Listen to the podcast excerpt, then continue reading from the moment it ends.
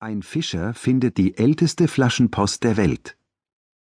Humboldts Notizen werden digitalisiert. Und in Stuttgart sparen freundliche Kunden. Hören Sie zu diesen Themen drei kurze Texte. Zu jedem Text gibt es eine Frage. Antworten Sie am Ende des Textes nach dem Signal.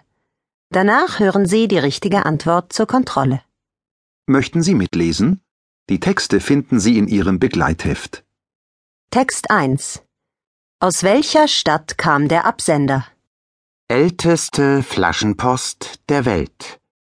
Konrad Fischer hat seinen Nachnamen zum Beruf. Er ist Fischer. Seit mehr als 50 Jahren fährt der 65-Jährige hinaus aufs Meer.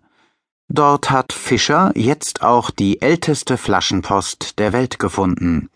Mit einem Netz hat er eine braune Bierflasche nach oben gezogen. Darin war eine dänische Postkarte. Darauf zwei Briefmarken und ein Datum. 17. Mai 1913. Absender ist ein Richard Platz aus Berlin. Er wollte, dass man ihm schreibt. Das wird aber schwierig. Platz muss vor weit mehr als 100 Jahren geboren sein. Aber vielleicht gibt es noch Verwandte, die sich an den Mann und seine Flaschenpost erinnern können. Aus welcher Stadt kam der Absender? Aus Berlin. Text 2 Durch welche Region reist Humboldt, als er die Reisetagebücher schreibt?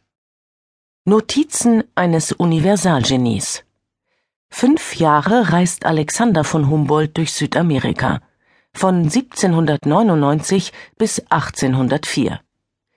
Die Expedition ist kompliziert. Der am Anfang 29-jährige Humboldt und der französische Botaniker Aimé Bonpland reisen unter wenig komfortablen Konditionen.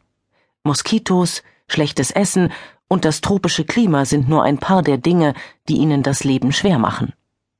Trotzdem, Humboldt schreibt Reisetagebücher.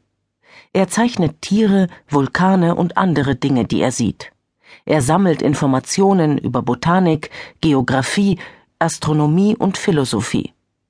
Rund 4000 Seiten in verschiedenen Sprachen sind es am Ende. Ein gigantisches Werk. Bis zu seinem Tod mit fast 90 Jahren arbeitet er weiter an den Tagebüchern. Denn immer wieder gibt es neue Erkenntnisse in der Forschung. Neue Erkenntnisse werden jetzt vielleicht auch andere bekommen. Im Dezember hat die Stiftung Preußischer Kulturbesitz nämlich die Tagebücher gekauft. Die Stiftung transkribiert und digitalisiert sie jetzt. Eine gute Chance, bald noch mehr über Humboldt und seine Reisen zu lernen. Noch in diesem Jahr soll es außerdem eine Ausstellung in der Hauptstadt geben.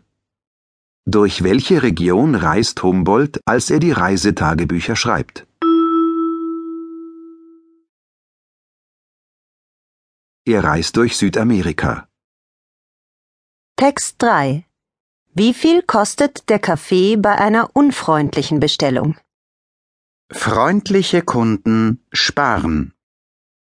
Wenn Gäste bei dem Stuttgarter Imbisswagen Kantinchen einen Kaffee bestellen, müssen sie unterschiedlich viel bezahlen. Sagen Sie unfreundlich, ein Kaffee kostet er sieben Euro. Bei Hallo, ein Kaffee bitte sind es nur zwei Euro. Mit Bitte, aber ohne Gruß kostet er fünf Euro. Glückliche Stuttgart, freundliche Menschen können dort viel Geld sparen. Wie viel kostet der Kaffee bei einer unfreundlichen Bestellung? Er kostet sieben Euro.